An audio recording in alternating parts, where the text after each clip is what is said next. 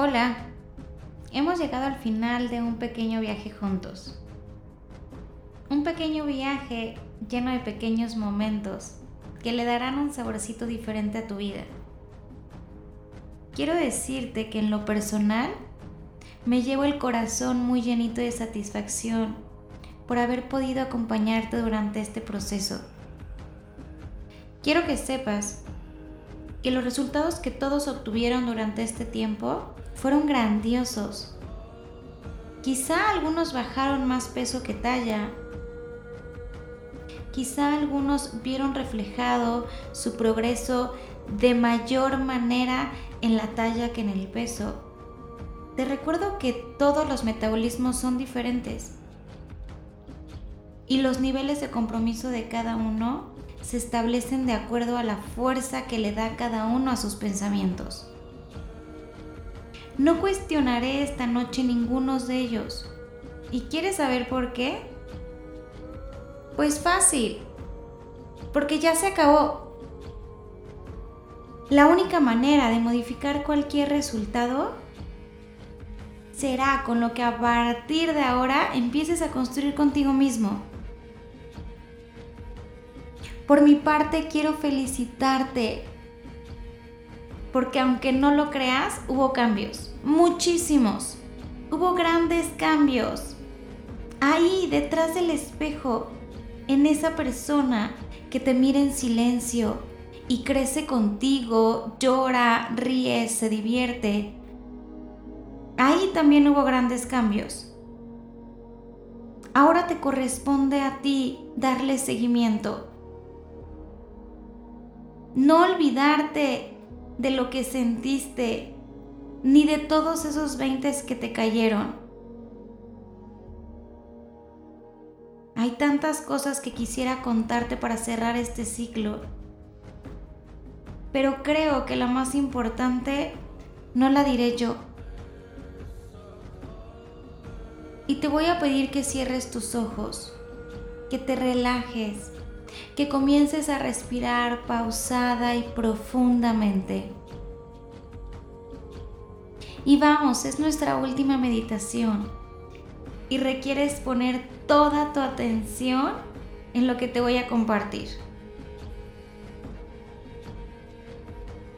Cuando termine, te dejaré unos minutos en silencio contigo mismo para que las últimas palabras las digas tú y sea cual sea el mensaje que salga de tu corazón, escríbelo, compártelo, anótalo en tu diario. Solo te pido que no te lo guardes, expándelo, compártelo, ¿ok? Muy bien.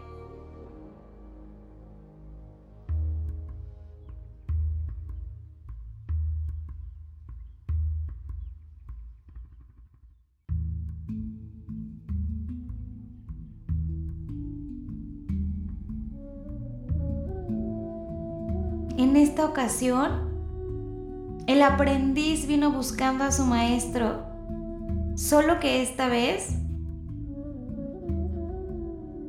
su corazón venía inundado de tristeza, muy agobiado, frustrado.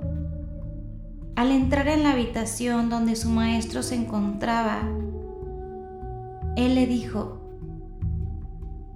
Maestro, Vengo porque me siento muy poca cosa. Siento que no tengo fuerzas para hacer nada. A menudo me dicen que no sirvo para nada. Que no importa cuánto me esfuerce, nunca hago nada bien.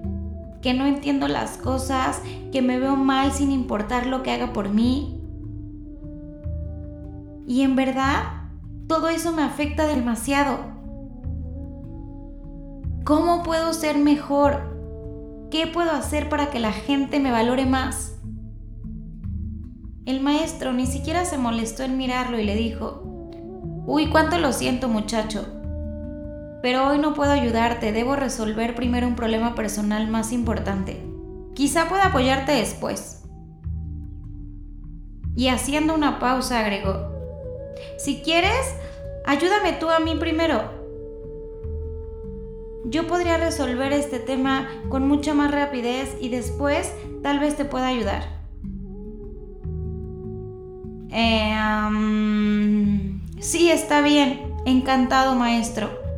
Titubeó el joven al responder, pero sintió que otra vez no era valorado y sus necesidades eran postergadas una vez más.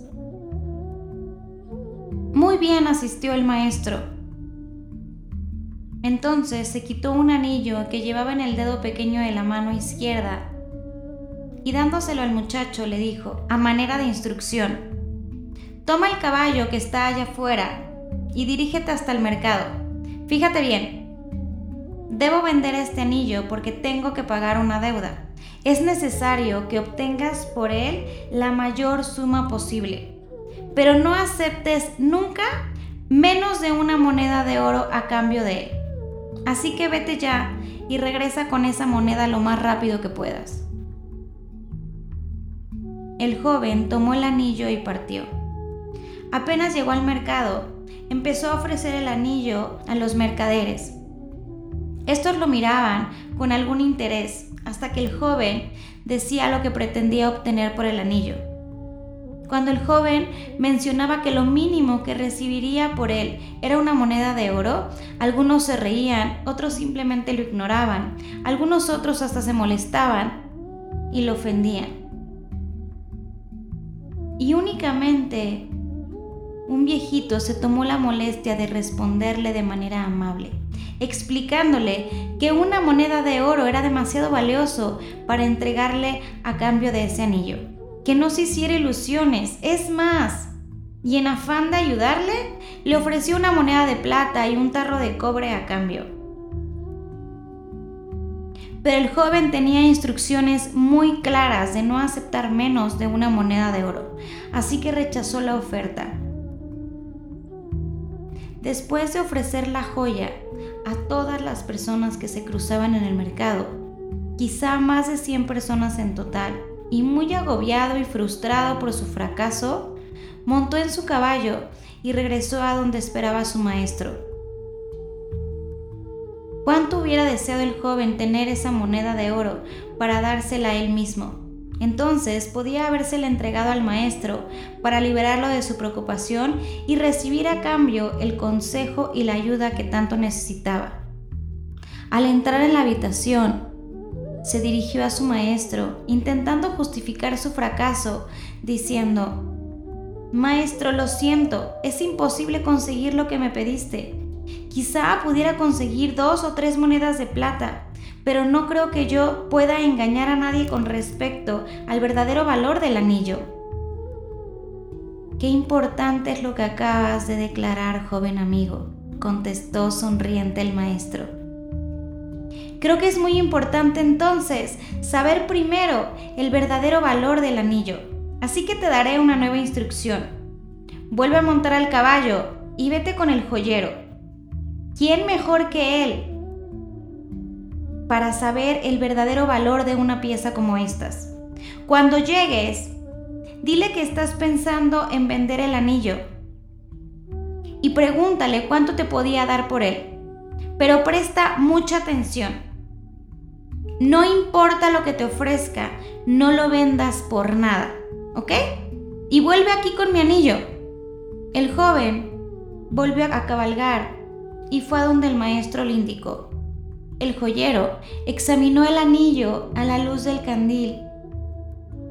Lo miró con su lupa, lo pesó y luego le dijo, Muchacho, dile al maestro que si lo quiere vender ya, no puedo ofrecerle más de 60 monedas de oro por su anillo. Dile que me disculpe, pero me tomó desprevenido. ¿60 monedas? exclamó el joven.